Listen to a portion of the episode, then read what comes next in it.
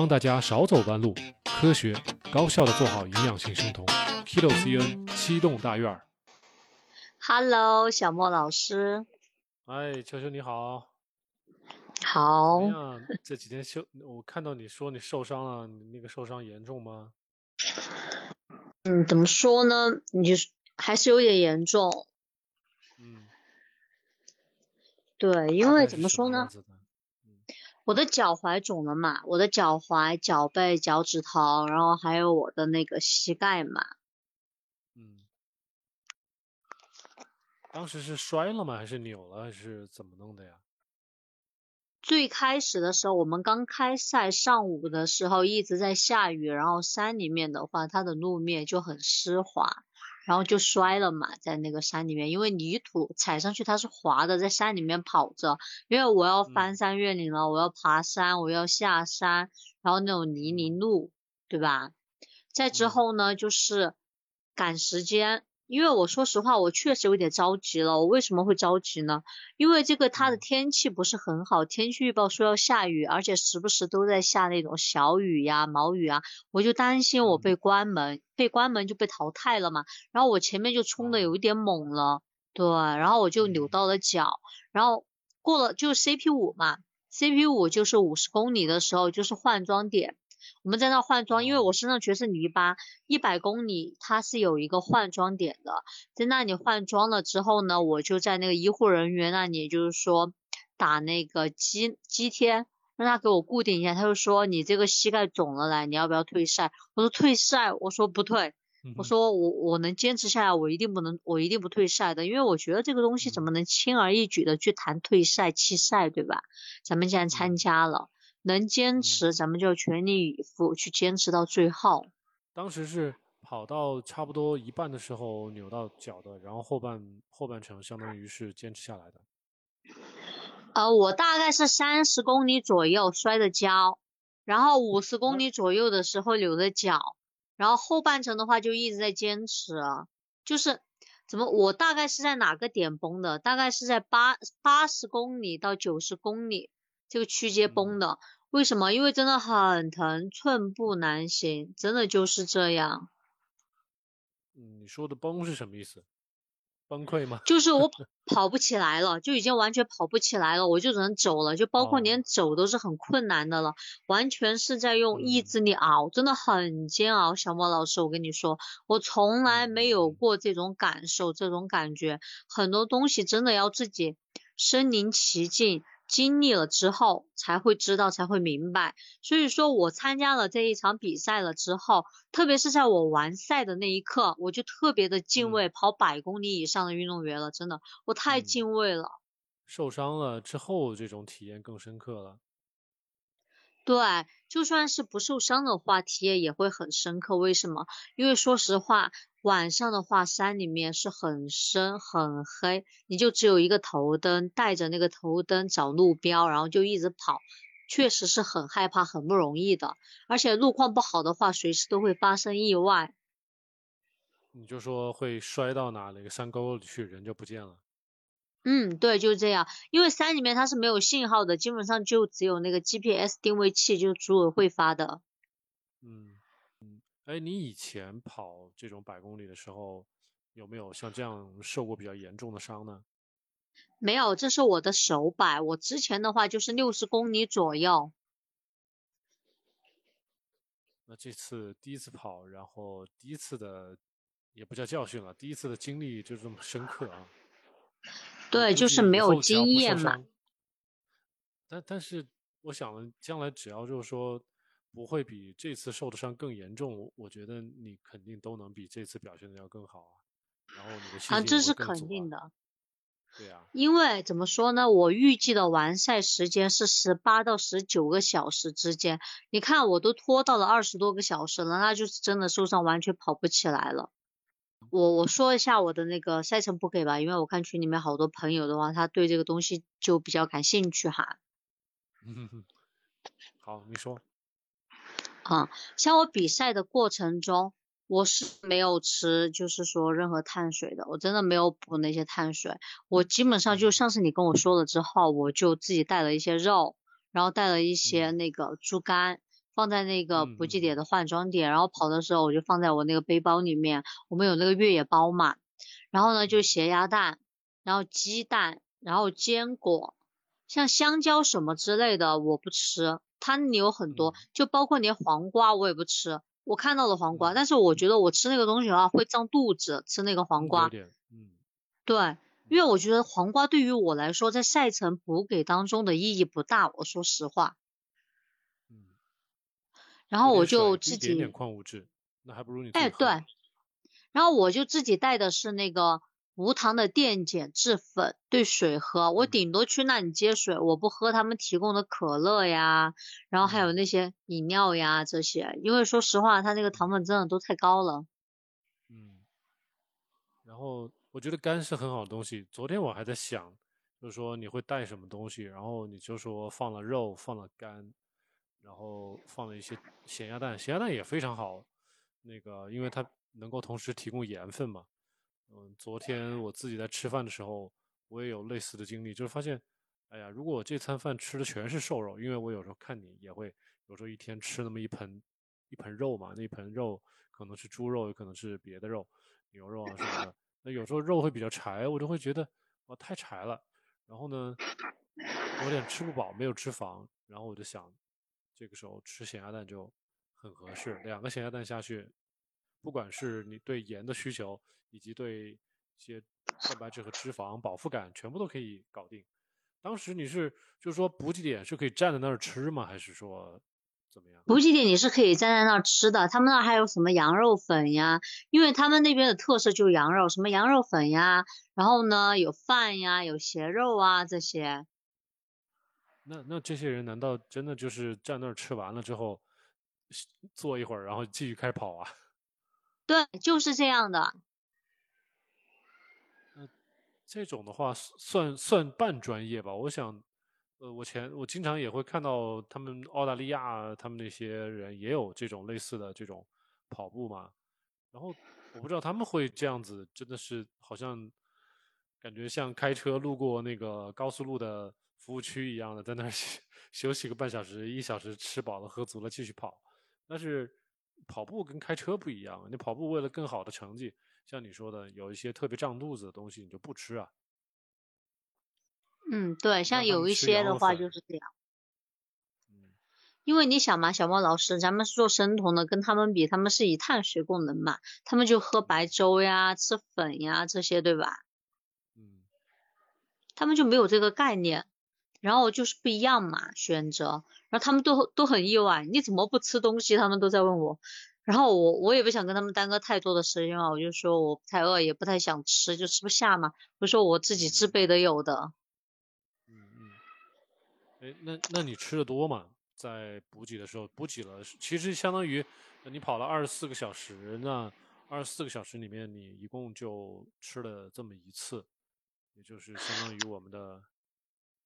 一天吃一餐的这种感觉。嗯，不是小莫老师，准确的我跟你说啊，是这样的，那天晚上的时候我就在想，嗯，当嗯就是我比赛的前一天晚上哈，我就在想我要不要吃点东西，然后呢，我就在想，如果我不吃的话，那我明天早上吃的话肯定来不及消化或者啥的，而且我也不一定能找到我要吃的东西，然后我就去楼下找了两个鸡腿给他吃了，然后第二天的话我空腹跑的。最开始的 CP 一和 SP 一就是一个补给站跟那个补水站，他们两个相隔就是总共加起来有十六点五公里。我是没有吃东西的，全程都是空腹跑的。我是在 CP 二的站点二十三点六公里，我才开始吃东西的。我吃了什么？最开始我是先吃的肉，对，我先吃了肉了之后，我又吃了一个鸭蛋，好，我又继续跑。到嗯 CP 三的时候，我就没有吃东西了。CP 三的话，我就是补水、电解质粉，对着我喝了接满水，然后把我的脚弄了，因为我要换袜子啥的。因为山里面嘛，它路况太湿了，我必须要换袜子。我带了四双袜子，嗯对，然后呢也换了，然后我就走了。我不会在补给站点耽搁太多时间的，我顶多是在医疗的那个位置，要么喷药，要么就是说换嗯袜子，然后贴创口贴，因为起水泡呀啥的，对吧？嗯，哎，然后我还想，哎，您说，还想就是了解的就是，比如说你是头天晚上吃的鸡腿嘛，这个无可厚非了。等到第二天空腹跑的时候，等你跑到第三个补给站的时候，你是觉得饿了你才吃的，还是觉得你觉得有必要吃，还是怎样？是有必要吃，不是我饿了，是第二个补给站点。第一个是补给站点，第一个补给站点它就有吃的那些东西我没吃，然后它还有一个 S P 一，S P 一的话它是那个饮水站，它不是说是那个补给站，就相当于饮水站是饮水站，补给站它是补给站。你是觉得什么情况下是有必要吃的呢？没有力气的时候，体力不是够的时候，不是说。不是说没有力气饿的时候吃，我我我是觉得哈，我跑了二十三点六公里了，我该进食了，我该补了，我的身体该需要了，我才能为之后的赛程更好的去发展，更好的供能。哦，对，其实你问我饿不饿，我是不饿的。我为什么这样说呢？因为后面快完赛的时候，就是 CP 八到 CP 九，直到终点，就是八十一点五公里。到一百公里的时候，我都是没有进食的。为什么？因为我已经跑吐了三次了。嗯。我就没有吃东西了，我就跑，哎，对，跑吐了。嗯就是太累的一种状态。反应太大了。嗯，有可能是你疼的造成的一些一些生理上的一些反应，也可能。对，这个也是其中之一。像今天我去医院的话，医生还给我开了止痛药，他叫我一天吃三次，然后就说先吃这一个星期。然后我的脚的话，估计没有个半个月左右是好不了的。我这个。那是因为伤的比较早，然后后面半程还在一直折腾它，那肯定造成了进一步的一些损伤了，还得多损伤很我我。对我很明白，我这一次损伤是很大的。为什么？因为我之前比赛啥的都没有这么严重过。啊，就像您之前有一期节目说过嘛，我吃东西并不是说是因为不饿，然后我不吃，我的身体需要，所以说我才去吃。其实我不饿的，我完全可以不吃的。但是我觉得我的身体需要这个营养，所以说我才吃。嗯嗯，这个你觉得需要是基于？感性，同时也基于些许的理性嘛。那我们，我们将来如果是我说一个比较极端的例子啊，我说如果我们发现国外顶尖运动员他们的做法可能跟我们现在做法不太一样，我们是不是可以去借鉴一下？我是这个意思。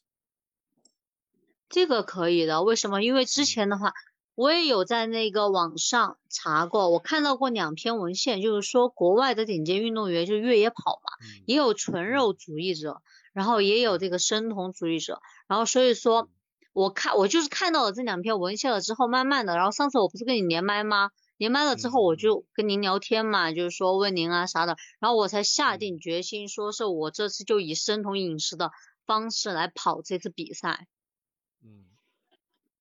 然后这次咱们可能是没有办法知道你的全部的感受了，因为，嗯，你受伤了，中间肯定有些影响，但是。嗯，你从你从如果说单从不说伤病的这种疼痛感的这种影响的话，你觉得你的体力啊，还有一些，比如说你的呼吸、你的肌肉酸痛，你觉得这些东西会不会比以前要好一些，或者说跟以前有什么区别？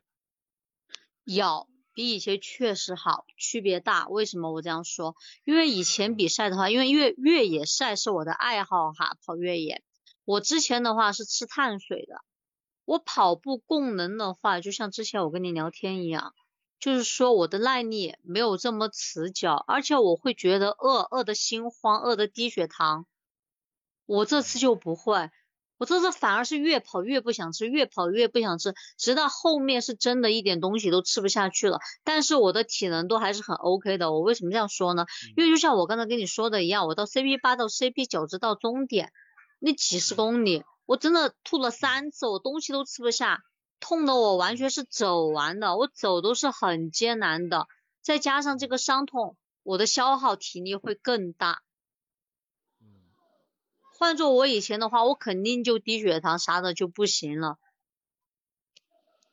这次相当于没有被退赛，有有咱们这个生酮的功劳，能够让你坚持下来。有，真的有。嗯而且也好在什么问题？也好在我前面跑得快，有足够的时间，对我后面受伤了之后，我才能不被淘汰。我如果前面前前半程五十公里我跑不快，我跑得慢的话，那我后半程受伤了之后，再这样磨下来，我肯定就被退赛淘汰了。嗯，哎，他最后有一个就是上限时间是多少？你跑了二十四小时，那最多能跑多久？它的上线时间，我们这个关门时间的话是二十七个小时嘛。哦，那还可以、哦。它每一个站点不一样，不可以哦，我跟你说。我的意思就是说，你你不是二十四小时，那还差还差三个小时的窗口啊，那可以啊，提前了三个小时。还是说意味着将来你需要缩短更多的时间，你才能名次往前走？我我预计的时间是十八到十九个小时完赛的这次比赛。嗯，对，所以说就因为受伤了以后拖到了二十四个小时。嗯，呃，我的意思就是说，你看这次没有退赛吧，那意味着还有下一次的可能，他的第二第二回合，是吧？也许是几个月以后的事情。嗯，是是的，但是我这个得好好养一下。嗯，然后医生说我如果以后还想跑的话，就得好好养一下了，因为我这样照下去的话，我的关节损伤还是比较大的。他这次那些没有说什么哪个骨头什么裂缝啊、跟腱的什么一些的一些断裂啊，这些都没有，只是说啊、扭伤，然后有炎症。我的那个左腿的跟腱有一点点撕裂，嗯所以说这个就比较严重了。然后右腿的话就是前脚掌啊，然后整个脚踝肿的跟那个两个鸡蛋一样大。嗯，这个确实，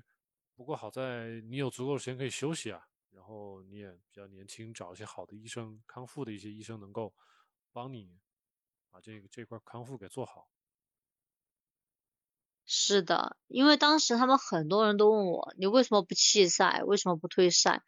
我说弃赛退赛这个东西怎么在你们看来这么轻而易举啊？我觉得开弓就没有回头箭，真的，全靠意志力熬，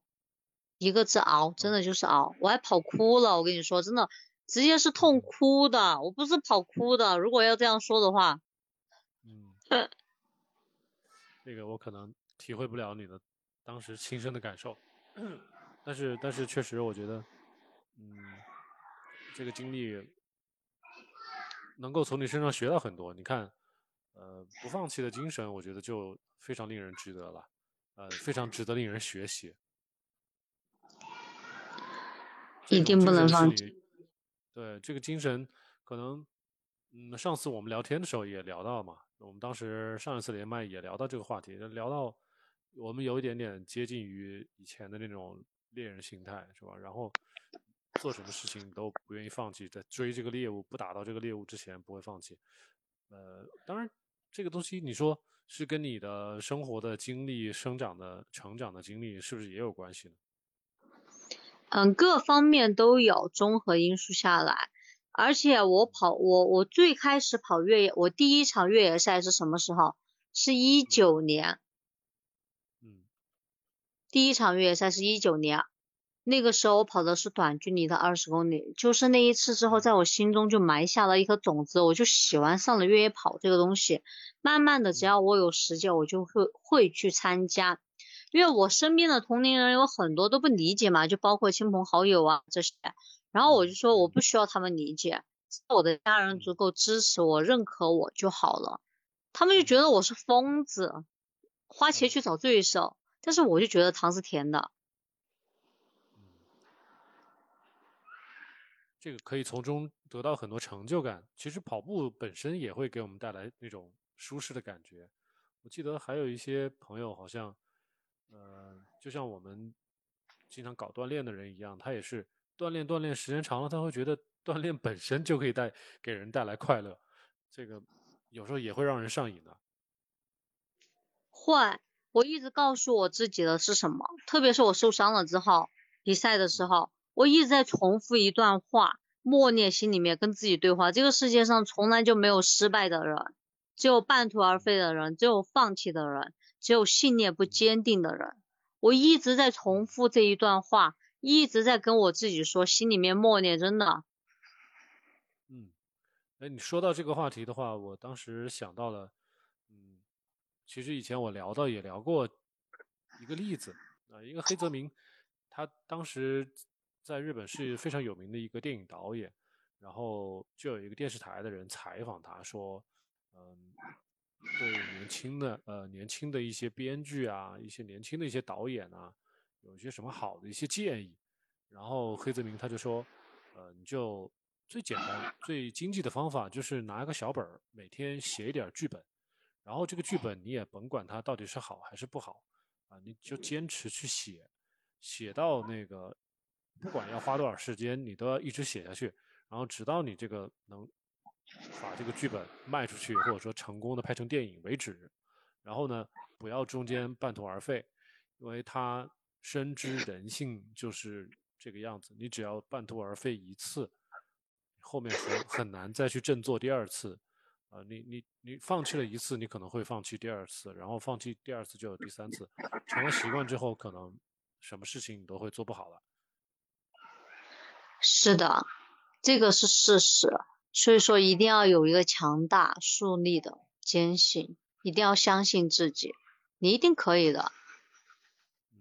哎，你我我当然聊点题外话，就是虽然我们就是都只是在网上在聊天嘛，我们还没有面对面见过，但是我也很想知道，就是作为一个作为一个成年人，嗯，你在跑当初选择这份跑步的，这算是职业吗？嗯，你的。你的内心的一种一种追求是什么？你最终，比如说，呃，我三十岁、四十岁、五十岁了，也许有一朝一日，我可能，呃，跑的没有现在这么快了，呃，但是我想给世界留下点什么，或者说我想给周围人留下点什么，或者说，呃，我想对我亲近的人留下点什么，对社会做出什么贡献？有有考虑过这个问题吗？没有，小莫老师，我是一个业余的。因为这个运动只是我的爱好，这是业余的，所以说，就是说你还有另外一个主业。嗯，正因为这是我的业余爱好，所以说影响了身边很多人，他们就觉得我很坚强，而且再加上我的性格，有一个姐姐跟我说的嘛，她说我觉得你这两年特别的拼，真的，我说我没有拼啊，她说我在你身上完全看不到一个，就是说女孩子该有的模样，我说。其实不应该给女孩子定义，真的。嗯嗯。我说女孩子也可以做很多事啊。他说你一个人骑摩托车去西藏，然后呢又说你去跑那个越野啥的，就说剧烈运动啊啥啥在那，在他们那些老阿姨的观念里面吧，女孩子就不应该这样，琴棋书画对于他们来说才是最重要的。我偏偏就是反的，所以我说我不需要他们理解。我只需要我的家人支持我、认可我，仅此而已就够了。现在，现在大家都都在网上能够看到，能够看到全球的女性都在做什么，所以我觉得没有太多局限。这个局限在我来看都是自己设定的，没有谁让你不去做什么事，是吧？你去做了不行，给你关牢里，给你枪毙。现在没有人管这些事情，所以。尽可以去做自己认为，呃，自己觉得正确的事情啊，开心的事情啊，可以去做，嗯，然后是的，现当代独立女性社会嘛，我的妈妈很要强，我的姐姐也很要强，所以说我也很要强，我们都是很独立的女性，就不会说是像其他那样，这是实话，因为真的太要强了，所以说不愿意放弃。觉得这个精神可以让让我们更多的朋友能够借鉴一下，然后用在生活的各个角落。我觉得不愿意放弃是非常，无论是你跑步来说，还是我们做生酮来说，我觉得都是必不可少的一个一个精神的一个支柱吧。是可能就像当年咱们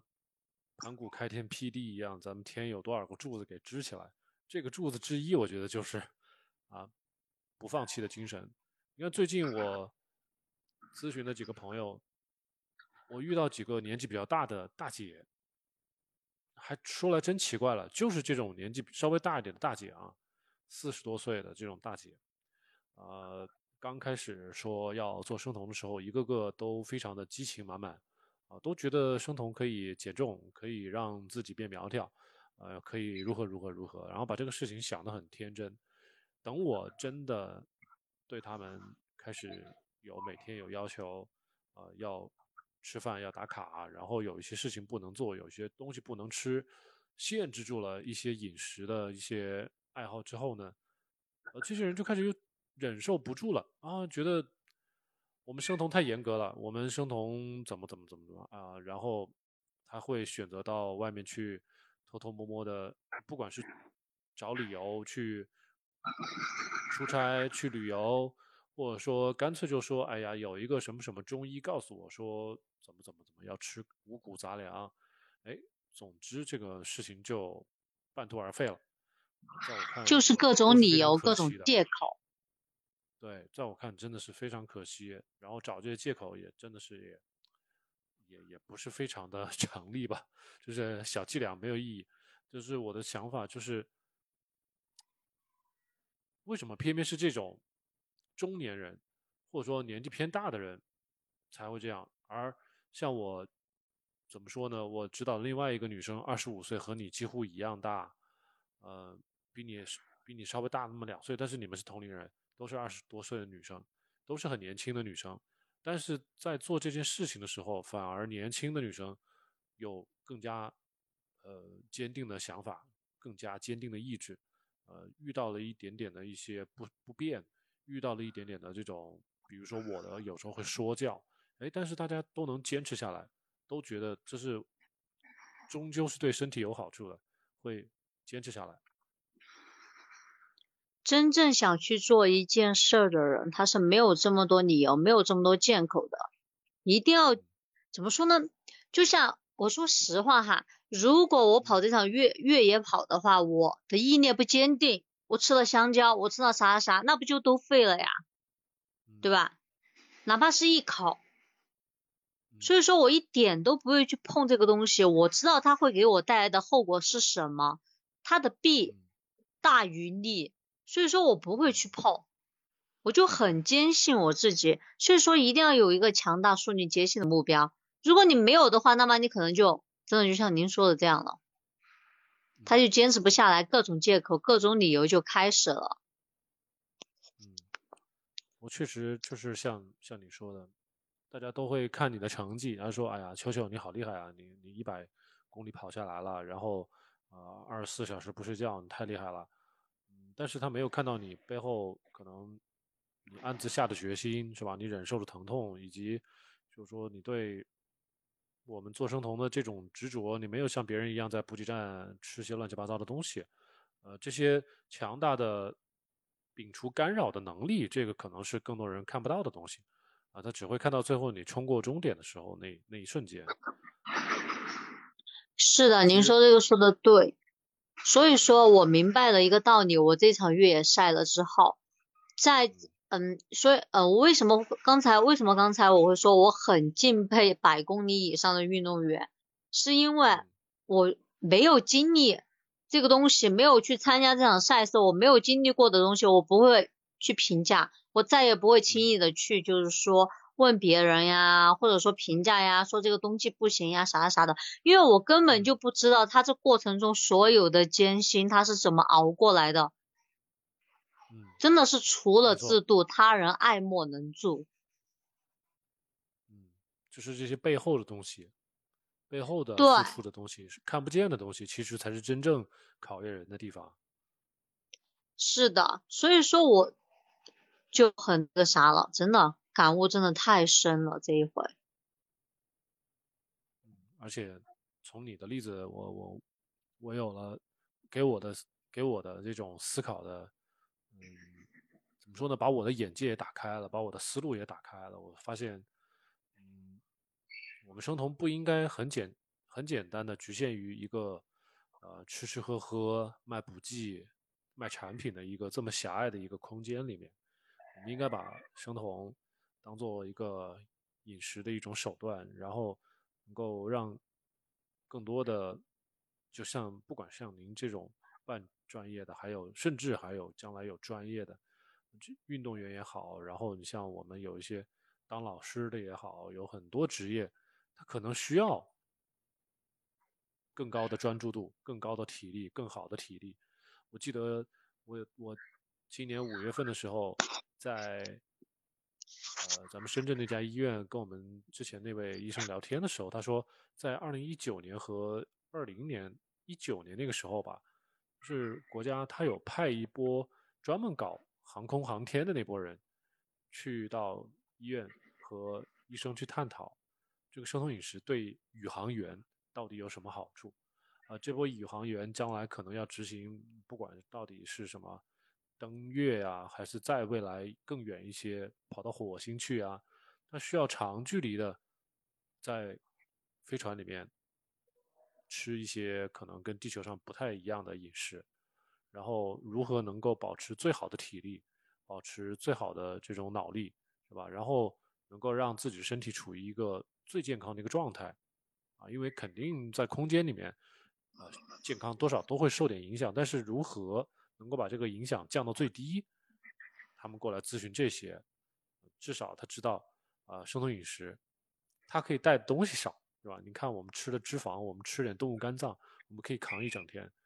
这个你不需要特别多的 东西背在宇宙飞船上，可以节省很多燃料，这个是最直接的经济利益。但是对于我们人的健康，它可能它也也是要评估的。所以我的意思就是说。呃，通过你的这些经历啊，然后我们发现世界很广阔。我们既然是一种饮食，我们饮食可以服务所有的人，然后可以让让更多的人能够能够受益。然后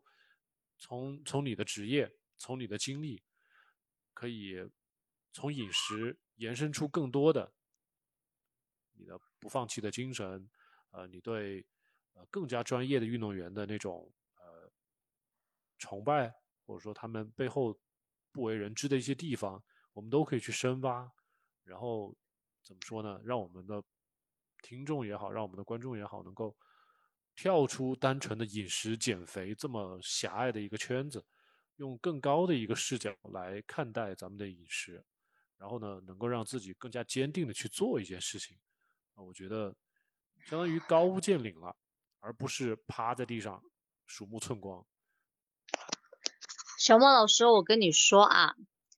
其实我觉得生生酮这个东西，有一些人做不好，是为什么？因为他给自己设限了，他就把这个东西想的太复杂了。哦，我生酮，我不能吃这样，我不能吃那样，我一定不能去吃。恰恰反而他想的越多，他就越容易去吃这些东西，然后就越容易暴食暴碳啥的。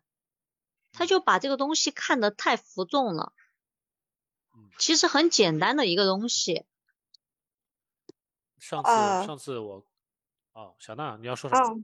啊啊，我就是说刚才您提到的那个前面两个，呃，可能年纪比较大点，四十多岁的人咨询之后，他可能中间没有那么容易坚持下来。我觉得他可能是把生酮就当做了一个减肥的一个方式，当他这个方式跟他就是说他的付出跟他的收获，他觉得他付出的太多了，他就是。跟他的收获没有成正比的时候，他觉得可能就放弃了这个方式，他就觉得没必要，太累了，或者是太难了，他就放弃了这种方式。而咱们能坚持下来的，我觉得是把生酮当成的一种，它不仅是减肥，而且是一种生活的一种生活方式，他自然而然的就做到。不去计较他的短期的利益得与失，对对对，是看长期。对对。他就觉得他这个用生酮减肥的话，限制太多了，他失去了太多乐趣，他换不到他想要的东西，或者是说不值得他付出了，所以他就就说跟他的目的不相符了。那目的就是咱们刚刚聊的，他什么东西都有一个短期跟长期。如果他追求就是个短期的效果，可能生酮每个人身体的状况不同，你操作执行的这种效果的不同。得到的效果可能真的是因人而异，你没有办法用什么钱呐，什么呃这种数量数字化的东西给你一个准信儿，所以很多人会做着做着，然后就觉得那不如我心中所预期的那样啊，然后就产生负面效果了，然后他就想放弃了。这个就像是什么呢？就像是给你呃你你喝惯儿喝惯了可乐了，突然给你喝一杯凉白开，你觉得这凉白开不好喝啊，你就不喝凉白开了。但是你能一直把这可乐喝下去吗？也不行。其实生酮这个东西，它要循序渐进，真的，你得坚持。就像您说的一样，最起码你要三个月以上，对吧？嗯，才能说是你在生酮。哎，我接触这两个大姐一个月都坚持不下来，就 跑了。也可能，也可能这两个大姐哦，就是说，呃，他们就是这这叫什么呀？目的性不是特别强，或者是说我这个年纪了，我不需要也也不需要特别漂亮，也不需要特别，我有家庭，有没有生活的那什么，也没有太多的可能健康的威胁也没有，他就可能是觉得我瘦一点会比较好，就是没有太强的目的性去必须把这个减下来。如果他有疾病，像生理呃，就是生命上的威胁的话，他肯定能坚持下来。是的这真的。朋友，他是遇到两个家庭啊，就是我我认识有一些就是家里会稍微有点钱，然后呢有一点点背景，可能认识一些亲戚啊朋友啊是学医的，呃有这么一类家庭，然后这类人呢，就是他们自己本身是不懂生酮饮食的，但是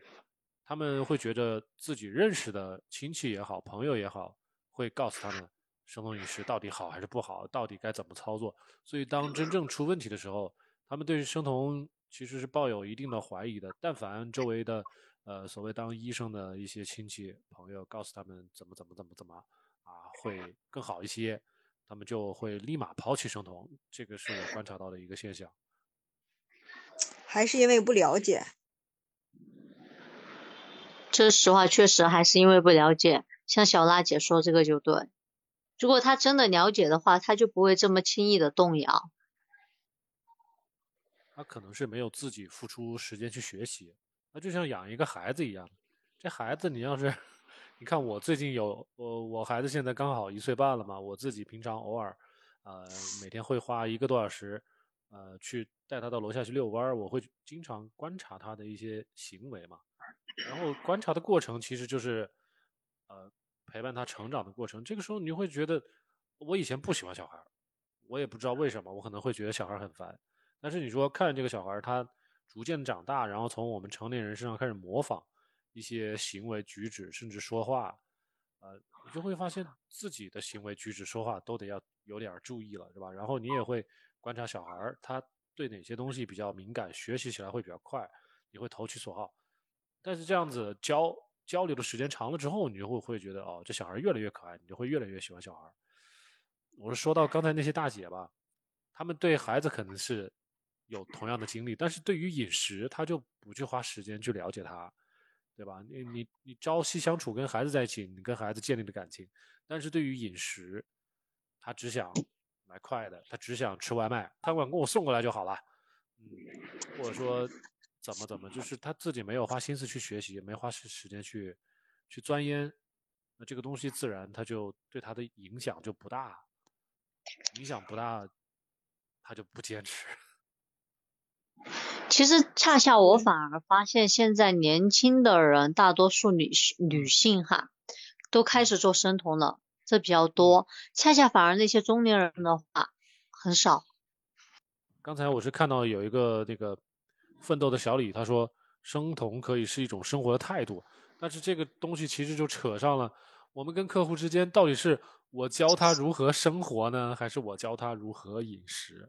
呃，我的这个服服务范围是不是要拉得太广？明天也可以穿对我来说的话，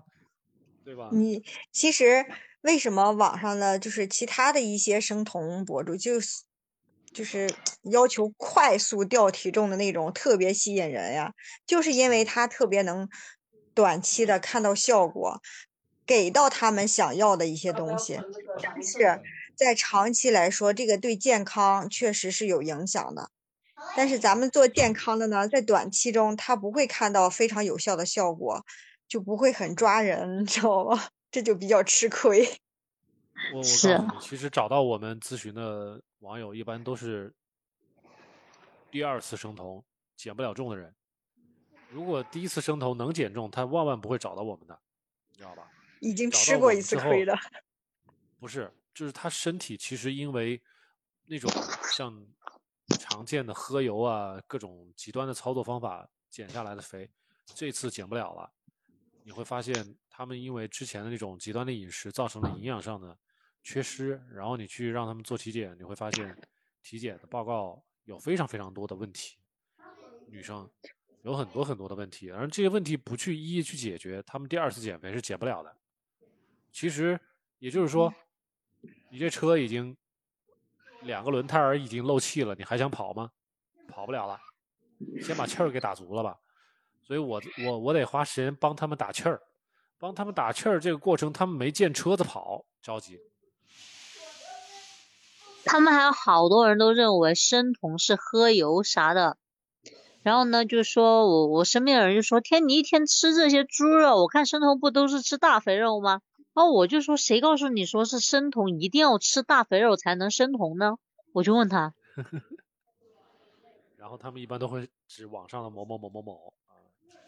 哎，对对对，他们就说，我看那个网上的谁谁谁，他们都是喝吃那种大肥肉，那种五花肉吃好多。生酮饮食多简单呀，多原生态呀。是，但是就是这是你了过了解到它的原理背它背后的原理之后啊，你就觉得豁然开朗，真的非常简单，就是吃家常的肉，什么肉啊菜呀、但是，呃，有些人他不懂吗，他没有了解背后的原理，他就是你就告诉我直接吃什么，今天吃啥，明天吃啥，哎，我要怎么去做啥啥的。哎，然后才才几天，他就说，呃，为什么我没有入酮呀？为什么我那个啥啥啥呀？这样那样，才几天他就开始心急了。嗯，而且但凡体重波动一点点，上去一点点，哎呀，我们怎么又上呃是没减呀，或者是怎么又长了点儿了？刚才不是说有一个跟秋秋差不多年纪的一个小姑娘，二十五岁嘛，我在指导那个女生，她也是啊，我都指导她都一个月了，她体重其实没怎么降，但是我我我好在就是我在指导她刚开始的时候，我说咱们开始之前先拿体脂秤先称一下吧，把你这数据都记录下来，呃，腰围、臀围、体脂率、那个肌肉量，还有整整体体重，把这五个维度全部都记录下来。你他会发现，最后体重是没有太大变化，降了一点点啊，不是很多。但是他发现体脂率下降很多，腰围、臀围下降了很多，啊，所以你说那些猴急那波人，就是一个是太业余了，那个指导他的人也不会告诉他，除了体重还应该看什么，对吧？身体的很多的其他的征呃一些表象都可以告诉你做生酮是否正确。然后呢，不唯独是酮体，那否则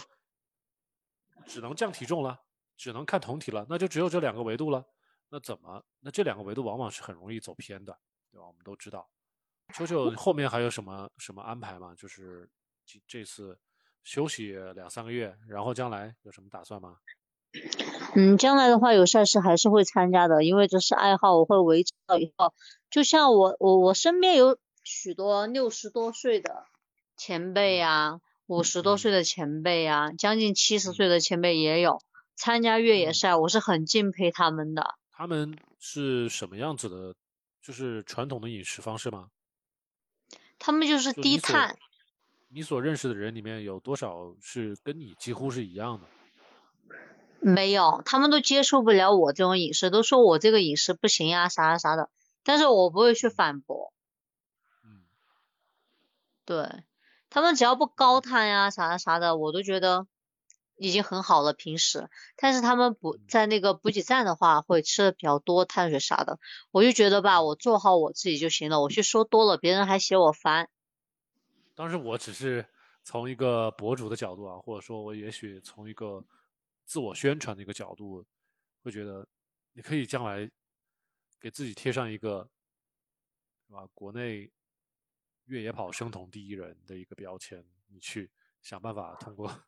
这条方式能够让自己变得怎么说呢？知名度更高，也许将来这个副业能够变成一个，嗯、你走，你打开另一扇另一扇生活的大门的一个一个钥匙，也许真的可以。而且而且这个事情一旦就是说，呃，我们找到将来也许有机会能够参加一些国外的赛事啊，然后能够跟国外一些人去起交流，这样子再回过头来再来说服国内的嗯专业领域的人、半专业领域的人，我觉得会可能会更加容易一些。啊，你单凭用自己的声音，或者说说白了，就算小莫老师我自己，我自己声音也不大，但是如果说我们用成绩说话，我们用事实说话，这样子的话，更多的朋友可能会接受。比如将来我们举个例子，也许明年对吧？你跑到澳大利亚去了，去参加了一个澳大利亚组织的，不管是民间的、半专业的还是专业的活动，然后你跑了当时的不管是多少名是吧？你你跑完之后。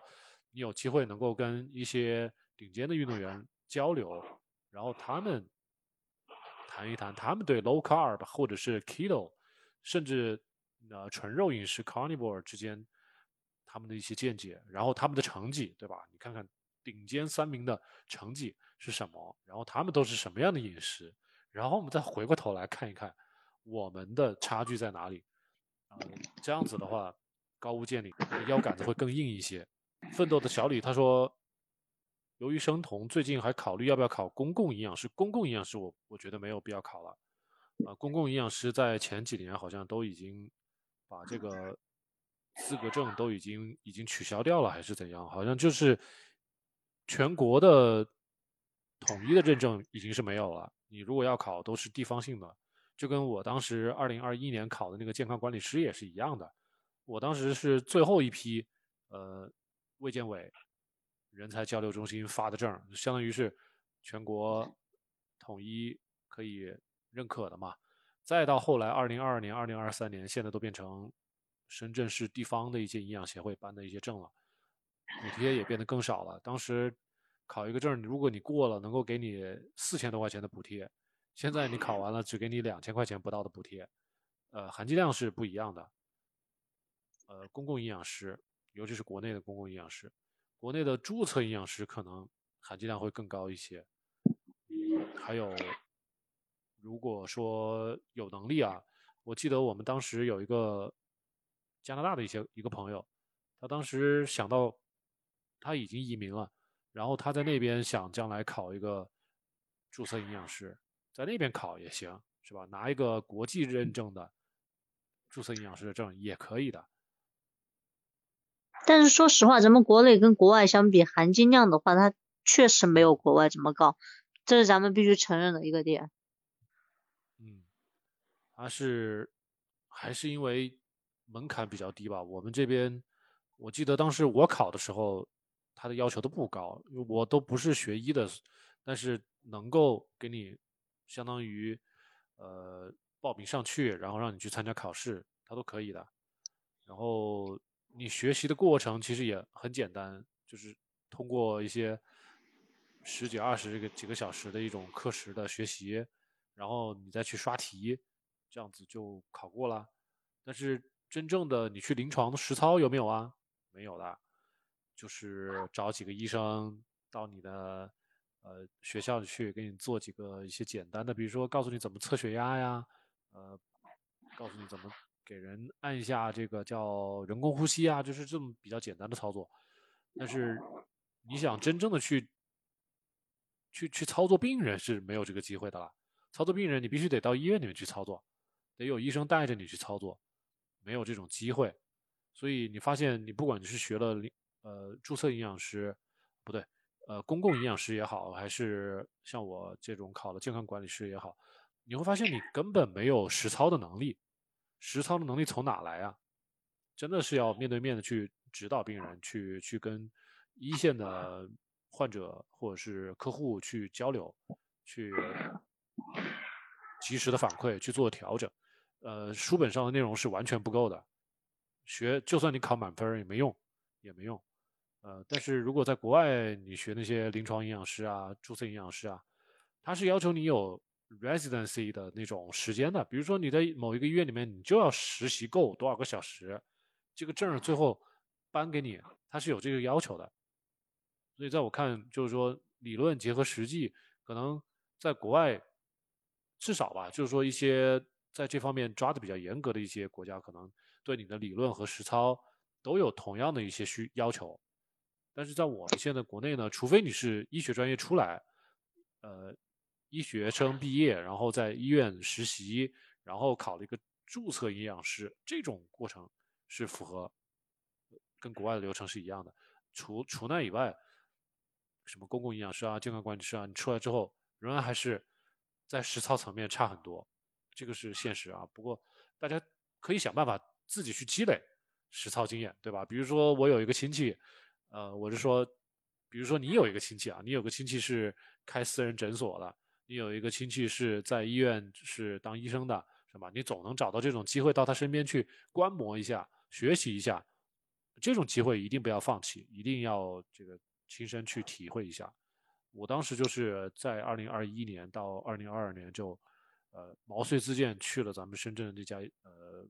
人民医院去给他们帮忙，其实几乎是无偿的帮忙。学习实地的去学习观摩，还是很有帮助的。咱们国内的话，大部分它就是走一个形式，你真正要学到很多东西的话，还是偏差太多。就一定要实操，就像咱们做生酮饮食一样，你不管你看再多的书还是啥，你都一定要实操。你不实操自己去做，你学的再多都没用，你看的再多也没用。你只知道，但是你没有对症下药。对。是他那个实操、实践和理论之间还是有差距的。是，我现在不是也是还在一直在看书嘛，看书学习，然后把我看到的一些知识跟我在现实生活中遇到的一些问题，我就会联系起来，啊，然后看怎么佐证，怎么去理解，怎么去解释，啊，不光是解释一个现象，如果说很多现象能连在一起，呃，那就说明这个知识就真正的能够用到实际中去了。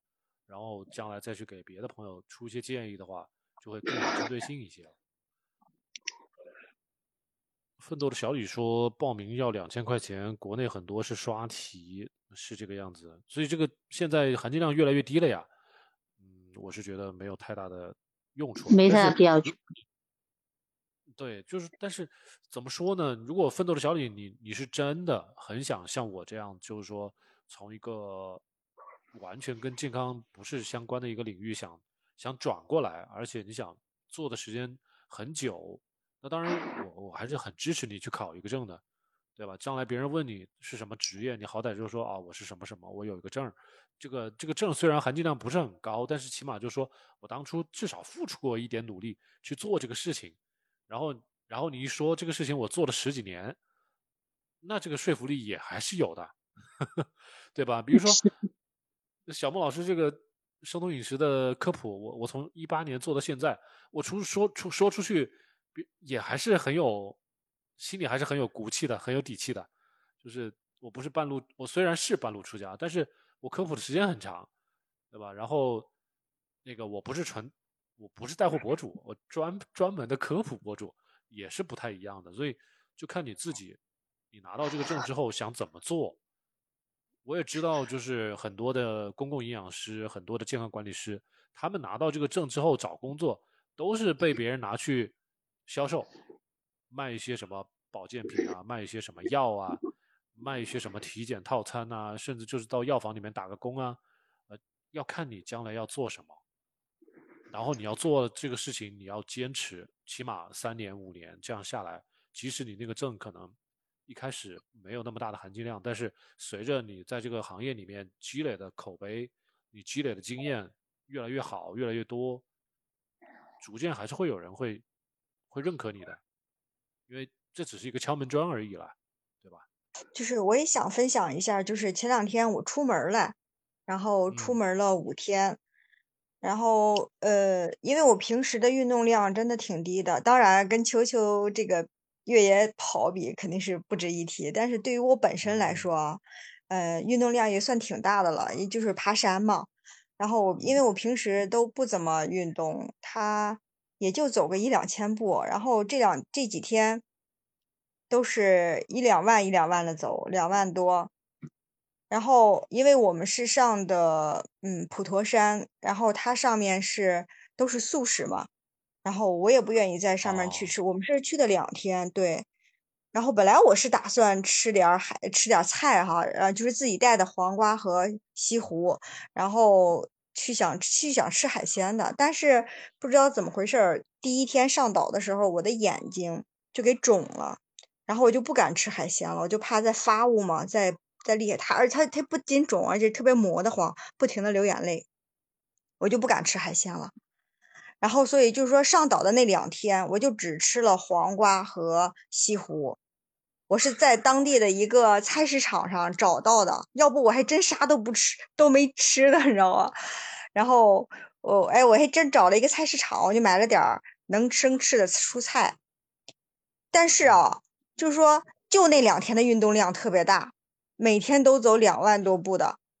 但是我一点都没感觉到累。然后那个吃东西的欲望也不是很强烈，就是可能，呃，有的时候我是怕为了自己补充体力啊，我说吃根黄吧，还是吃点东西吧，就是说一点也不是说特别饿。啊，我觉得这点就就是特别神奇。然后我是几乎是运动量特别大。嗯，对对对，就是当嗯运动量特别大的情况下，也不想吃东西，而吃的也没啥，可能我平时吃的也比较好啊，然后现在也也比较那个显出它的作用，我的底儿比较厚，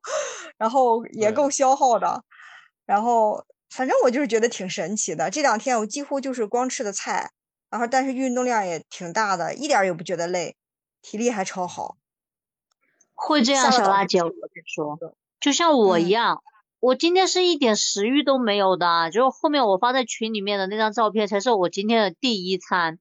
今天是一日一餐，我就一点食欲都没有。他们有一些人跑完了啥的，那些就是我身边的高碳水人群哈，他们就会饿得很心慌，吃很多东西，但我就不会，我反而吃不下，我没有胃口。是的，是是是，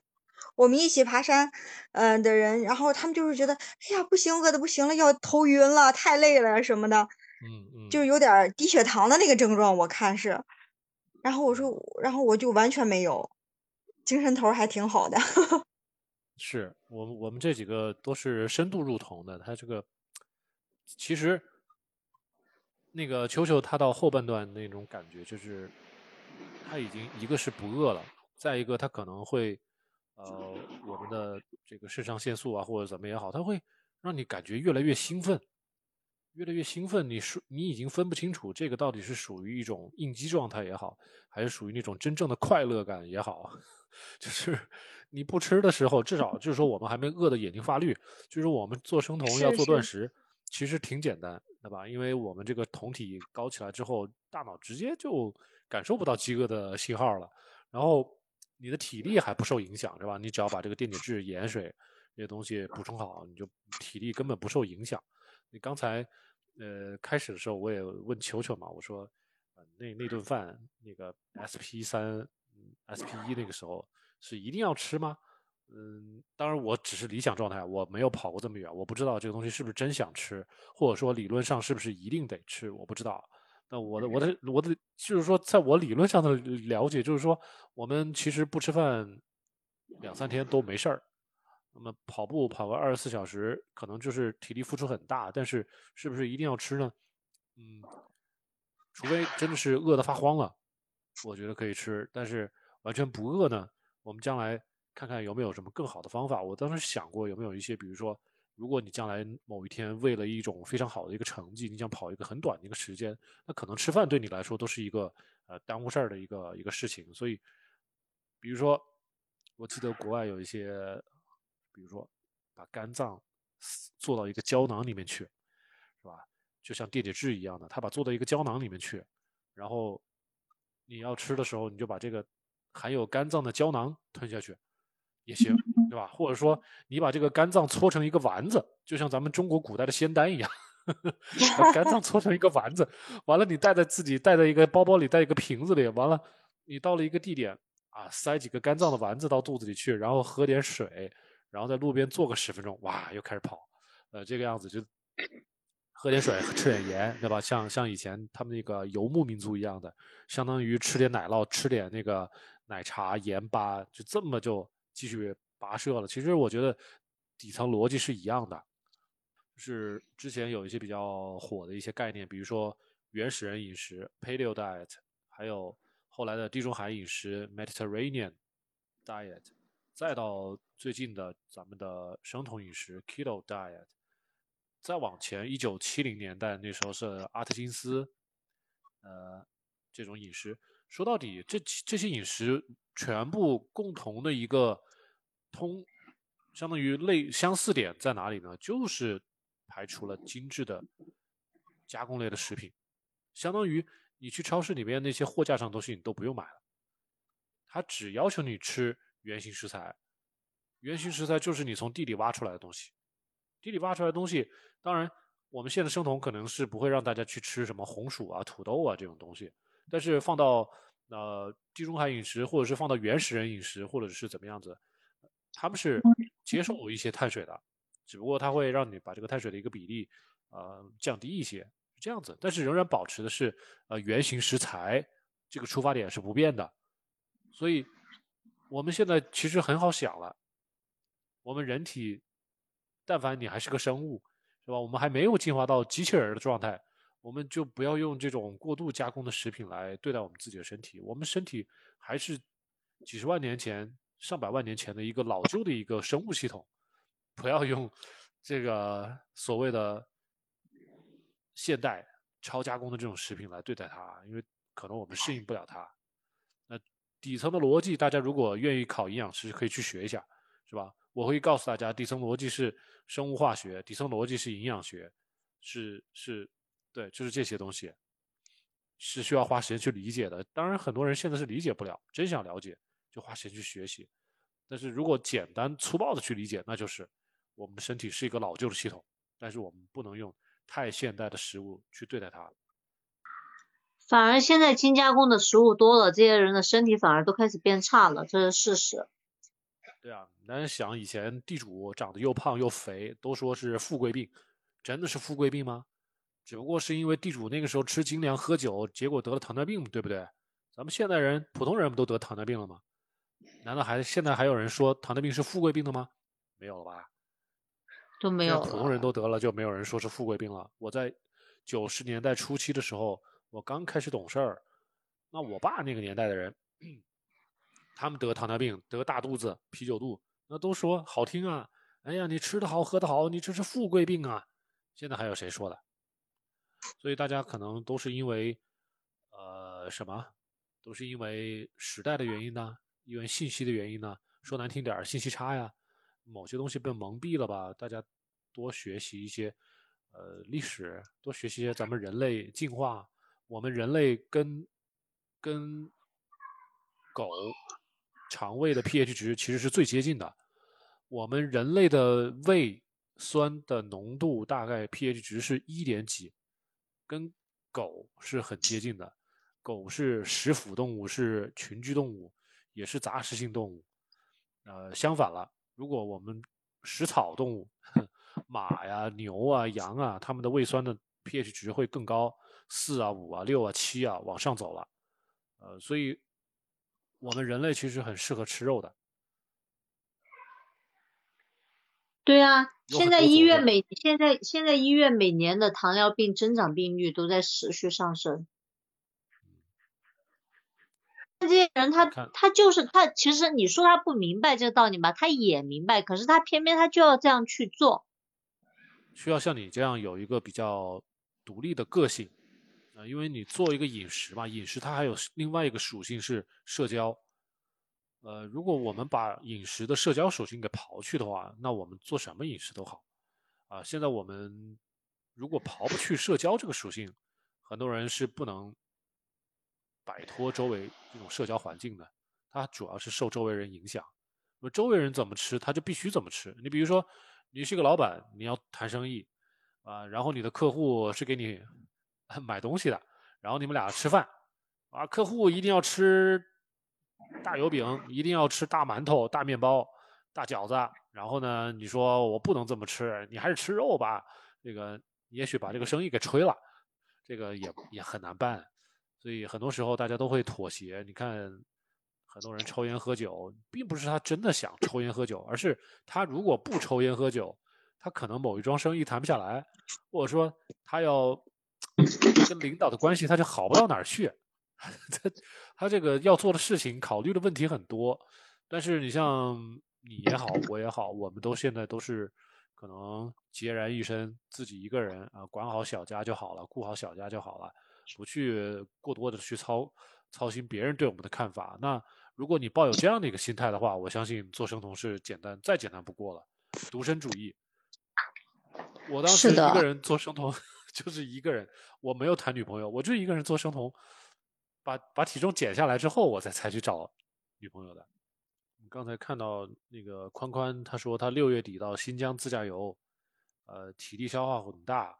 黄瓜、西红柿、骨头汤、肉一天一顿，也感觉不饿啊，这不是挺好吗？你看，这个我们只需要付出三个月的稳定的入酮的这个阶阶段。然后后面就，咱们就轻松了。像小娜，你是你也是，每天两万步，然后吃不上东西，但是体力也好啊。对，好在我这个只是暂时性的一两天，反正对我身体是没有什么影响。然后下了山之后又找肉吃的。嗯，可以可以听到我的声音吗？可以可以，刚才你刚才你静音听不到，你现在可以了。哦哦，我刚刚我刚刚在在之前也想讲，幸好我儿子去睡觉，就是哦。呃，我就我一六八很久了，就可能一一两年这样子，可是我每天早上都会手脚冰冷，可是哦，可是在我今年过年后回来，然后严格生酮后，就是。我不知道要说身体适应了，还是他终于学会了，就是用脂肪去燃烧，去那个功能，你知道吗？我今年开始，就是从我体重开始明确的往下掉之后，我早上就不会手脚冰冷了。嗯，我也不知道为什么，就是我有一段时间早上那个手脚冰冷是非常难受的，就是。肢体末端就是手也是冷的不得了，然后脚趾头啊，就是这个是要忍耐的，就是忍耐到我吃午餐之前这样子。对，可是我不知道为什么。之前你有检查过那个甲状腺的一些一些激素的一些水平吗？好像也没有诶，可是我之前就是有一打没一打嘛，就是反正也不是那么。认真的去执行，然后就有一打没一打这样子，然后到今年，尤其是我觉得很明显，就是当我这个体重一下来，我觉得这个功能的这一条路稳定了之后，我早上就跟平常的早上一样，就是跟正常的早上一样，我就不会说我还要再去适应，然后不能喝冷的东西，不能怎样，手脚会冰冷什么没有，我就一样照样每天早上一杯冰美式这样。是因为刚才我可能没有说的是什么呢？就我们甲状腺激素跟我们身体的每个细胞，它要对话的时候，中间需要的两个很关键的维生素，就是一个维生素 D，一个维生素 A。这两个东西是我们做生酮饮食里面，我我经常强调大家去吃肝脏，吃肝脏正常的一个新鲜的猪肝里面，它是既含有维生素 D，又含有维生素 A 的。然后呢？对于不喜欢吃肝脏的朋友，我都是一概建议去吃补剂，把 D 和 A 的补剂都吃起来，鱼肝油啊，维生素 D 啊，一定要吃起来，这样有利于我们的甲状腺激素跟我们的细胞对话。这样子，你的你不存在甲减，但是如果你缺乏 A 和 D 的话，我们的细胞也很难工作。所以这种维生素补起来之后呢？可能就间接的对我们改善我们这个手脚发凉的这种情况会好很多，相当于我们的甲状腺能够更加通畅的对我们细胞发生指令了，该产生热量就产生热量了。这这的确有可能，我今年才开始吃那个鱼肝油的。嗯，对，对对对对，我今年才开始吃鱼肝油，因为我就一直。就是肝脏这一类的，我很需要突破自己的那个内心，所以我每次炒猪肝，我都非常的兴奋，我都觉得哇，对，所以 我其实一直就是很难克服。我我喜欢吃红肉，就是猪牛羊什么，就是我很喜欢吃红肉，可是内脏反正我就一直很难以接受。然后，可是我，所以我一直有在吃鱼肝油，就今年开始，我已经吃掉第二桶那个 Swiss 的那个鱼肝油了。啊。嗯，你保证是鱼肝油，因为我有时候咨询一些朋友，他说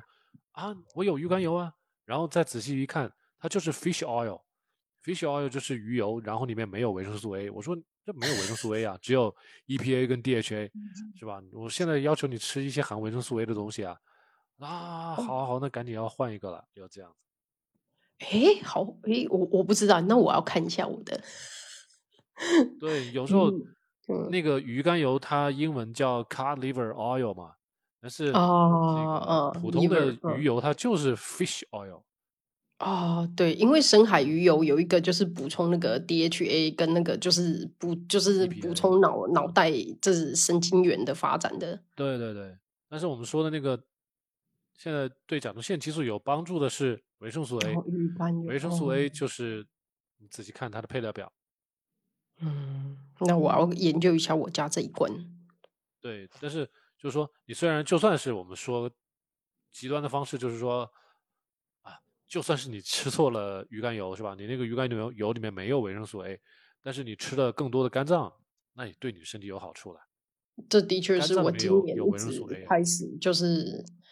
尤其是我觉得，就上次听到那个小莫老师跟那个易奇嘛，那时候在讲，然后易奇那时候不是说他的那个姨妈期的对策是什么吗？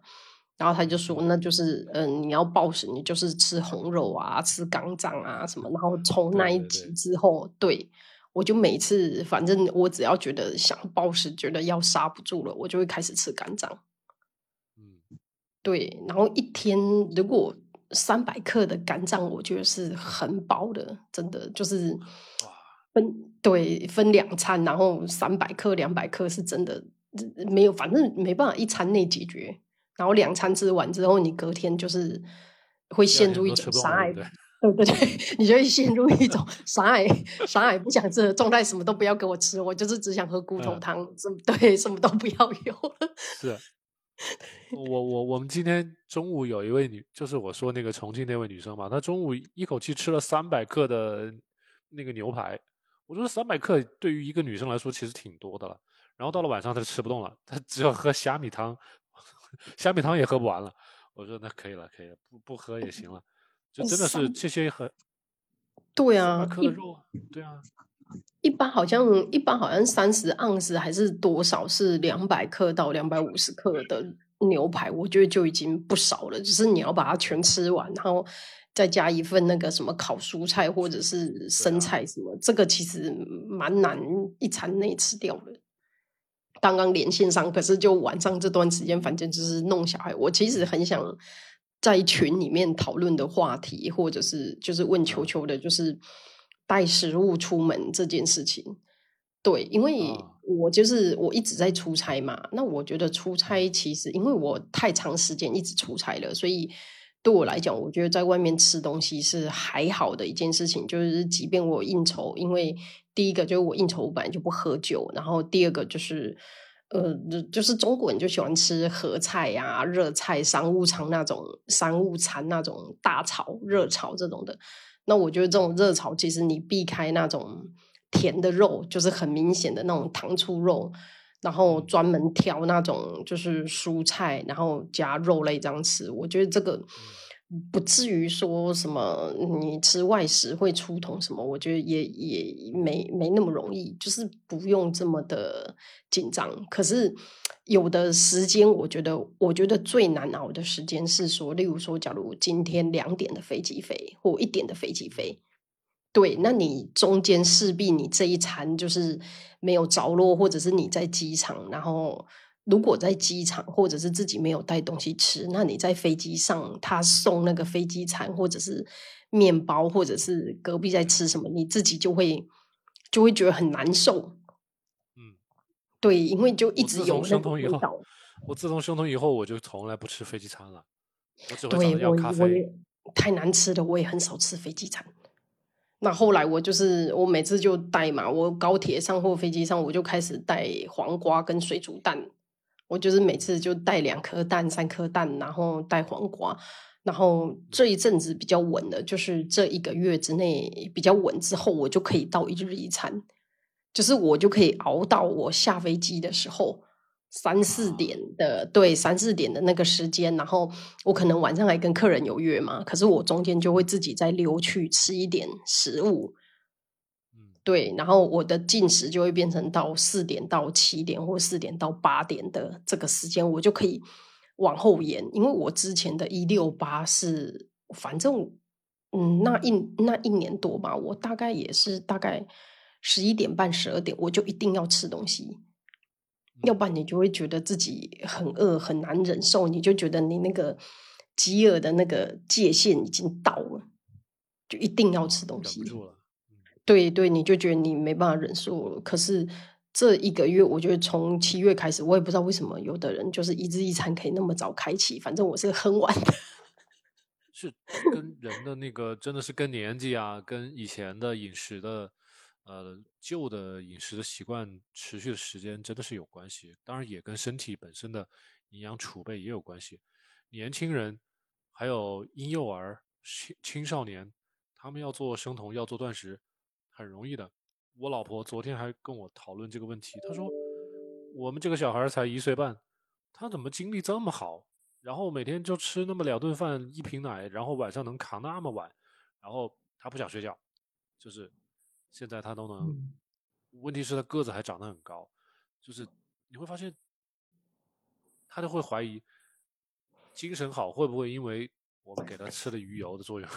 或者说是不是他生酮的作用？没有，我觉得小小孩子在营养的吸收和利用是比大人好得多的，是真的。对，他们的那个相相当于代谢是更加灵活一些。对。然后你说你的体重之前一直没降，其实也许有一段时间它的胰岛素的水平仍然是没有没有下来的。其实你是如果真的是要量化的话，就去查你的空腹胰岛素。是吧？你的糖化血红蛋白这些东西很能说明你在相当长一段时间之内为什么体重不变的一个原因，可能找到，要么就是血糖偏高了，要么就胰岛素偏高了。然后这些东西偏高之后，呃，这只是一个表象。那往下面可以看到有有很多的微量元素，很多的维生素可能需要补起来，才能让你的身体更好的去有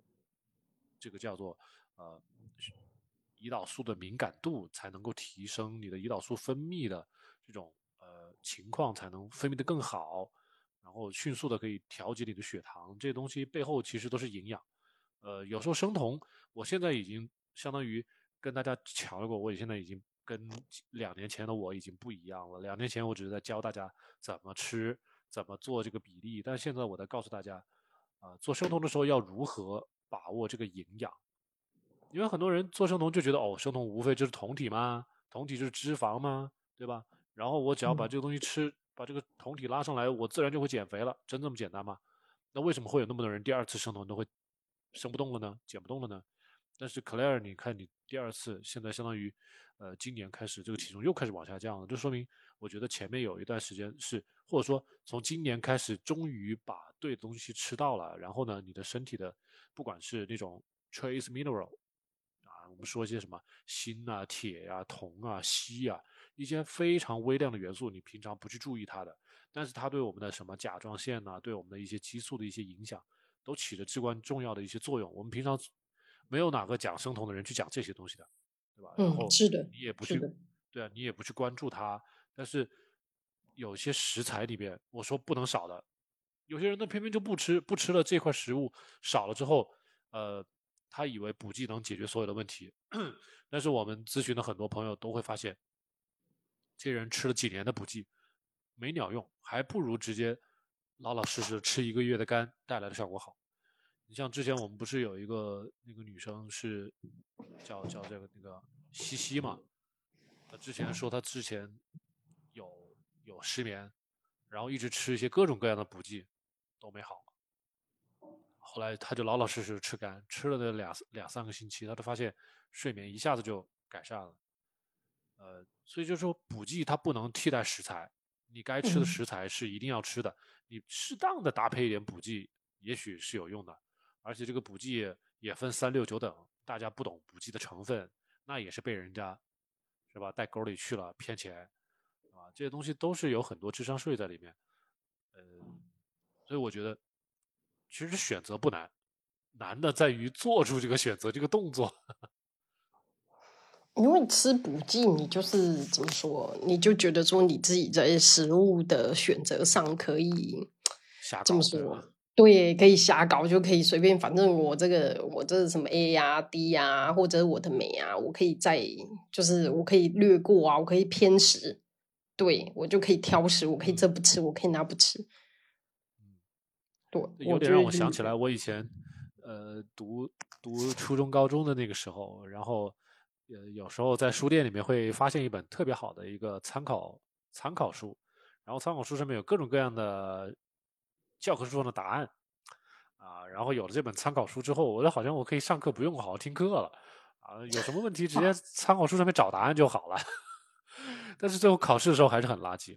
啊。其实我觉得吃补剂也是一样的，就是你以为你身体会很好，但是实际上你那是作弊啊，很多身体是健康问题是解决不了的。生酮也是一样，对吧？你天天靠补剂去吃这些东西，你以为生酮可以好，其其实你在吃补剂的同时。身体消耗的是你身体真正的储备，消耗了你肝脏的储备。等你爆个碳，等你再过几个月，呃，发现生酮越来越艰难的时候，你才会发现补剂的作用没有想象中那么大。嗯，那反正我到现在是还蛮。就是还蛮感谢自己在去年那么长时间没有放弃这件事情，因为我其实有一度就是前面那时候秋秋跟那个诶好像是跟小娜在聊到吧，就说啊有的人为什么就是一个月两个月都坚持不下去啊什么？其实我以前就是我在生完老二七八年前我做神童的时候也是，就是我就觉得说啊达到目标体重就好啦，我可以恢复那个时候的体重就好什么的。可是我这次像卡了好长一段时间，就是大半年吧，可能八个月是有的。然后我有一度就是又卡了第二个月、第三个月的时候，我有一度就觉得说啊，为什么？对我就觉得为什么大家都可以顺利，然后达到那个 BMI 到理想的状况的那个体重，可是我好像就一直只能维持着这种。微微胖的这个身材跟这个，然后我就有一点焦虑。老师就直接问的说：“那你做生酮的目标是什么？”嗯，对你是为了想要为了什么去做这件事情？然后我当下其实就很明确的觉得说啊，我想要维持身体的健康，我想要维持很好的精力，所以我想要的是改变身体，就是我想要改变的是。呃，这个生活方式跟这个饮食习惯，可是如果你想要改变这个饮食习惯，想要改变生活方式，想要维持这个的话，那你何必 care 这个月、下个月？对，有没有发生什么事情？因为我就是想要有这样子的生活习惯跟这样子的经历，那我就继续做就好啦，我不需要管我的体重是不是有持续掉下来，这个月有没有掉下来，礼拜有没有掉？嗯嗯，就看这个身体什么时候。就是说，你你去相信这个变化肯定是会会有的，但是在什么时候出现这个变化不知道，但是我们势必要坚持下去，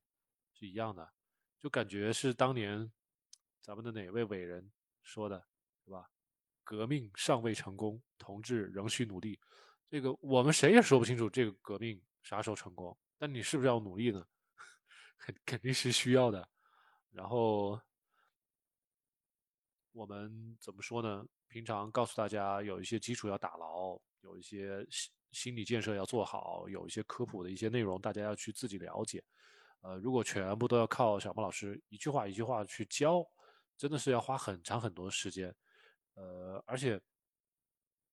怎么说呢？我口苦口婆心的作用不一定有大家自己亲身去体会、亲身自己去学习、自己说服自己的作用大。啊，因为大家我知道都是成年人，谁都不愿意听别人，呃，唠唠叨叨的跟你说个没完，都觉得自己有足够的能力，呃，有足够的理解能力去学好一样东西。那既然这样，那还不如对吧？下定决心，是吧？甚至我都可以觉得，在线的朋友或者说我们的听众都说啊，小孟老师，那你懂的东西不如我多，我绝对做的比你好。我真希望有些朋友你真能超过我，是吧？然后你能在生酮的学习钻研的这条路上走得比我还远，用你的自己的专业的一些能力，就说了，就是超过我们现在讲的这些内容，然后给我们的生酮的科普界带来更多的有影响力的这些新的知识、新的观点，那我们也非常欢迎。呃，但是就是说，实践理论大家全部都去做，然后既然想做好这个事情，那我们就不要去管到底是什么时候达到？因为我们说了，这个东西是个因人而异的一个事情。就像有的人家里有钱，他家里买的是一台越野车；你家里没钱，你买的是一台呃老破桑塔纳，对吧？然后大家都想从上海开到北京去，谁开得快呀？当然是别人有钱的人开的新的越野车，当然开得快一些喽。我们开的破车可能要慢一点喽。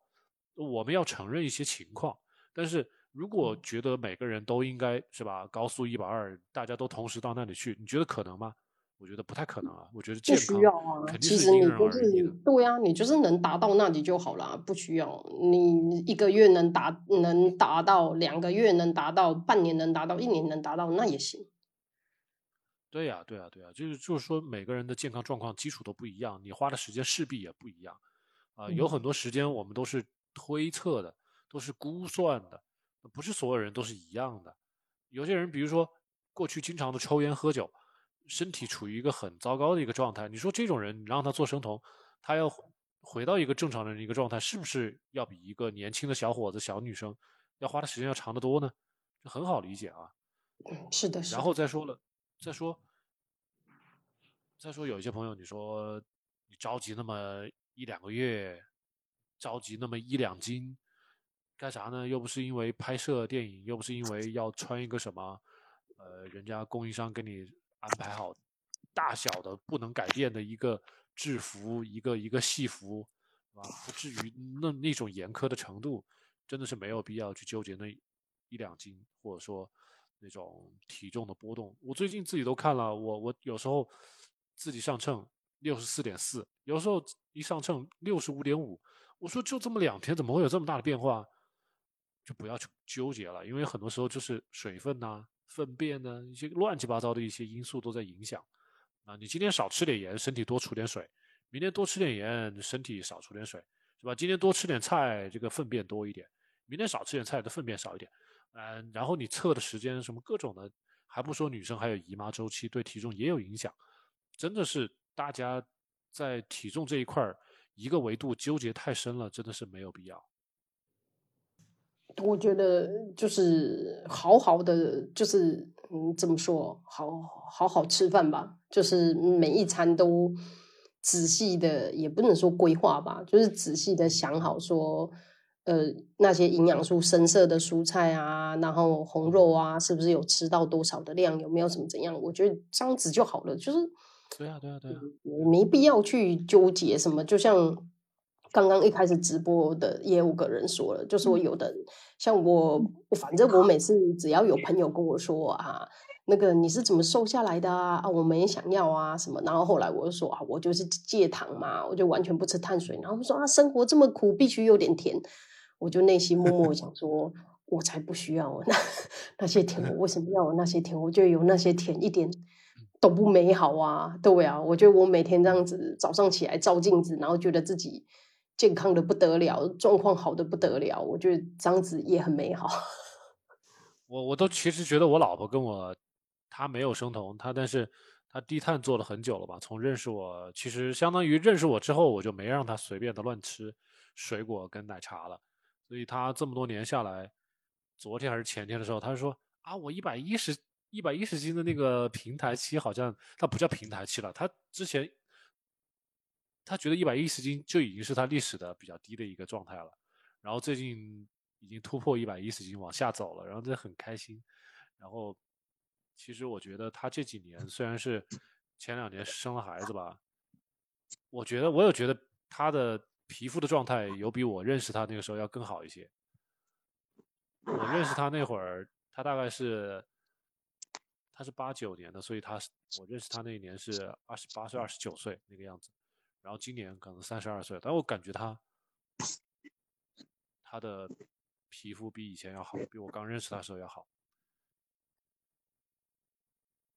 然后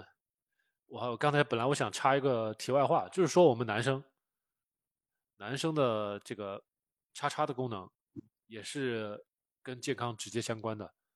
呃，像昨天我也跟我一些过去的一些同事在聊天，也是的。那个同事比我小很多岁嘛，他是九零后。那像他们这种九零后的男生，如果体重管理的不好，血糖管理的不好，现在这个年纪，大概三十三岁、三十四岁，都会遇到 那个男性的一些问题了，呃，很苦恼，对，都是很苦恼的问题。所以你呃，你像克莱尔跟小娜都是说皮肤的问题嘛，但是我们我们男生也很关注那方面的问题，但是做总统肯定是有好处的。台湾 这几这个是有台台湾就是台湾，因为台湾有名的不就是那个就是那个做半导体，就是做硅方面的这个器件嘛。我跟你讲，那个新竹科学园区就是那一块这种工程师很多的一个城市啊，就是做诶泌尿相关方面的哦咨询的诊所也非常的多。对，因为你一个是因为你一个是压力大嘛，然后另另外一个就是说，你压力大之后，你就是我觉得很容易暴饮暴食，尤其是暴碳水啊、高糖啊、体重啊什么各种的。对那边的，然后因为我有个学姐，我有个 E EMBA 学姐，后来就开了这个诊所哦，而且还在两年内开了三间，赚的不得了。对，哦，那问题是多大程度能解决这个问题呢？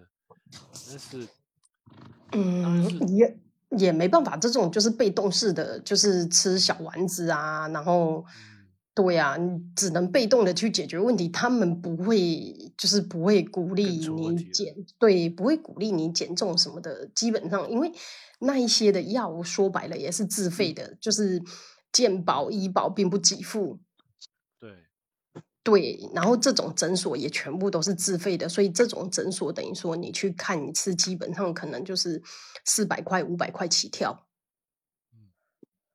对，可是反正我听我学姐之前讲，她就说这个其实生意超过你想象的好。她说在园区里面很多，而且她说对，他说你不要觉得什么五十岁什么才有这个问题，他说没有，他说来的都是那种三十多岁的小年轻。嗯，真的，真的，嗯真的，我现在在我身边就发现这种情况还是就已经有了。上次我们聊到那个，我们上次不是说那个西西嘛，他吃嗯猪肝改善了他的睡眠。呃，其实猪肝有一个很大的一个作用是，它含有非常高成分的活性的叶酸，活性的叶酸，嗯呃，应该叫做怎么说呢？叫做活性叶酸，就是大家如果去网上去搜，你会发现有好几种成分不同的，但是一般来说都是跟我们补剂里面的叶酸的成分不一样。补剂里面的叶酸叫 folic acid，然后呃，普通的叶酸没有活性的呢，叫做 folate。然后如果是真正有活性的呢，叫做 five methyl 呃 tetrahydrofolate。呃，另外还有一个叫 five formyl tetrahydrofolate。所以它这种活性的叶酸，就是相当于我们人体能够直接利用的、直接吸收利用的这种叶酸，它有一个很神奇的作用，能够帮我们把一些氨基酸，比如说呃，比如说酪蛋白、酪氨酸，还有一些呃一些一些别的叫 tyrosine 和 tryptophan，把它转化成为 dopamine 和 serotonin，转化成为这两个东西之后，多巴胺和血清素 serotonin 这两个就是能够帮我们大脑安静下来，能够睡好觉的一种，呃，相当于这种这种这不叫激素，但是它是一种蛋白吧，嗯蛋白质。对，神经元的那种安定的那个，对，对对对对对，就是相当于我当时想了半天，我说为什么他吃了肝脏之后，他的睡眠就改善那么快？那我想了半天，可能就是因为他以前吃的补剂里面的叶酸活性不高，或者说他身体可能缺乏把这种不没有活性的这种呃叶酸转化成为有活性的叶酸，它中间缺失了一步，它缺失这一步。可能是别的维生素的问题，也可能是什么，这个我们就不得而知。但是如果你吃的是原型食材，肝脏整个吃进去，它是会把活性的叶酸和一些其他的一些，比比如说微量矿物质啊，一些别的一些维生素，全部给你一起补上，你不会缺乏哪一个。所以这个叶酸它能很好的利用，然后以至于能够产生更多的这种血清素了，或者 serotonin 多巴胺啊这些东西，然后它的睡眠才能好好好的改善。呃，而且这个血清素 serotonin 再往下呢，还能够被转化成为 melatonin。melatonin 是褪黑素，相当于你的、哦，褪褪黑素要够才有办法进入深层睡眠。啊，对呀，对呀，所以说到底的话，你最你推的最上就是我们的活性叶酸的多和少。呃，吃肝脏新，尤其是新鲜肝脏，它的来源是最最快的。那你如果是吃深绿色的植物呢？那深绿色植物里面来的是一般都是还没有完全活化的那种叶酸嘛，但是至少比人工合成的叶酸要好。所以，呃，如果一个健康的人，他虽然吃的猪肝的数量不多，但他没有太多的这种睡眠的一些问题，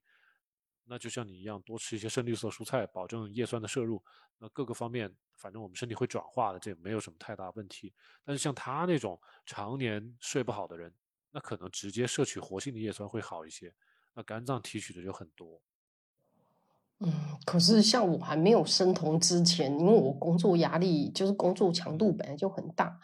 我买褪黑激素吃没什么用。说实在话，天天吃就是它那个它那个会抵抗的，你吃了一定时间之后，它就没有效果了。嗯没有用，就是你你脑子在就是在嗡嗡响，你那些事情还在大脑里面的时候，你吃那没有用。真的就是，嗯反正有吃跟没吃一样，你也不会昏昏沉沉，然后就是不起任何的作用。褪黑素如果是吃补剂的话，我觉得我躺上床没有办法清醒超过三分钟，就是 说明你的褪黑素来的够多，他们没有，然后他们那个倒头就对呀对啊，没有我就是手机插着充电，然后一躺下来，眼睛一闭上，就是，而且我甚至我我也不做梦，就是我不是那种多梦晚上浅眠的人，就是马上就对，就马上就睡着，然后睡得很好，然后早上又可以很准时，就七点多又醒来这样子。不做梦了，我就我就基本上能判断你的这个生酮做的非常到位了。对啊，我基本上不太做，我觉得尤其是工作强度，中年人吧，然后工作强度，然后加上有娃，然后娃又是男孩子，就是嗯，我们家老二就是那种人体闹钟，时间到不管春夏秋冬，然后要上学不上学，七点就会起床。对呀、所以你如果不早睡早起，睡眠好的话，你真的七点起床真的很折腾。然后他啊起床，你如果不起床的话，他起床，你如果不起床，他就偷偷摸摸，就跟小老鼠一样，就在柜子里找吃的，给你翻零食啊，翻那种就是家里不准吃的东西，在那里给你翻那东西出来吃。所以我才说我搬家了之后，我们家就嗯一点零食都不囤我们家只有对我们家只有坚果，再也没有其他。呃，我发现最近我家的孩子喜欢吃南瓜子了，我觉得挺好的，我我给他吃，经常会给他吃一点。对啊，我就是坚果、果干这种就可以，其他东西不真的。我觉得你看，像其他东西，我们家现在也完全没有，两个也不会想，很少。对啊以前有一个有一嗯，看到有一个那个一生一世，他说他吃肝脏的话，体重数据就会好看，然后他每天都会自己卤猪肝吃。呃，其实吃肝脏它是这样子，就是你会发现吃什么东西既饱腹又可以不用吃很多，然后营养又充分的，只有肝了。生酮的时候，就是营养密度同样的重量，对，营养密度够高。你比如说，你吃半斤的肝，就像 Claire 一样，你吃半斤肝，你可能第二天都吃不下什么东西。但是你吃半斤的肉，你可能还不觉得够，你还能再吃，第二天还会吃。对，你吃嗯，去吃那种火锅就很明显，就是就是我们那种清汤火锅，不是四川那种的。你吃那种清汤火锅，以前反正能吃的时候可以吃一斤多，就是肉片这样一直涮，一盒一盒一直涮，可以吃一斤多的。嗯，对，对啊，他那种清汤锅，他还不喜欢给盐，也没有油，全是清汤。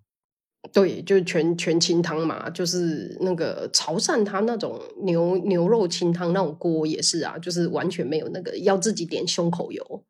来涮。嗯，有的朋友问一个星期吃几次猪肝？一般来看，两次会比较好啊，两次会比较好。如果你是极度贫血，那尽量多吃，三次、四次、五次都不嫌多哈。有些女生会贫血的比较厉害，这类女生我会比较建议她们尽量天天吃，把贫血先解决。呃，如果你身体比较健康，没有什么贫血的问题，当然这个贫血到底有没有是要看体检报告的，是你可以自己每年都会有体检嘛，对不对？单位也好，或者是自己也好，都会做一些体检。当然，你也可以观察一下自己身体的一些状态，比如说疲倦呐，啊乏力啊，然后睡觉精力得不到充恢复啊，然后爬个楼梯气喘吁吁啊，做点体力运动都没有。拿不出来力气啊，啊，然后就比如说掉头发，头发不长，啊，然后各种身体状态都不好，这个时候最好去找个好点儿医院去做一个全面的体检。另外还有，其实就像刚才我们讨论的，刚才 Claire 他自己讲述自己的经历也是一样的，你抱有一个什么样的一个心态，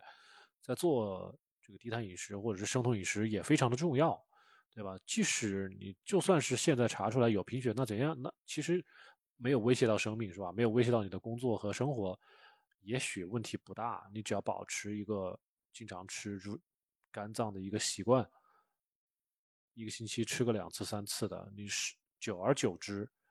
嗯，你的一些贫血的症状会有改善。除非你真的是挑食偏食太严重，然后说吃也只吃那么一丁点儿，啊，那可能就是聊胜于无。呃，还有一些女生，在我看就是可能会姨妈的量特别的大，这可能需要去干预啊，因为你吃的肝脏可能还来不如你姨妈流出去的血那么多，啊，有的时候会有这种情况出现。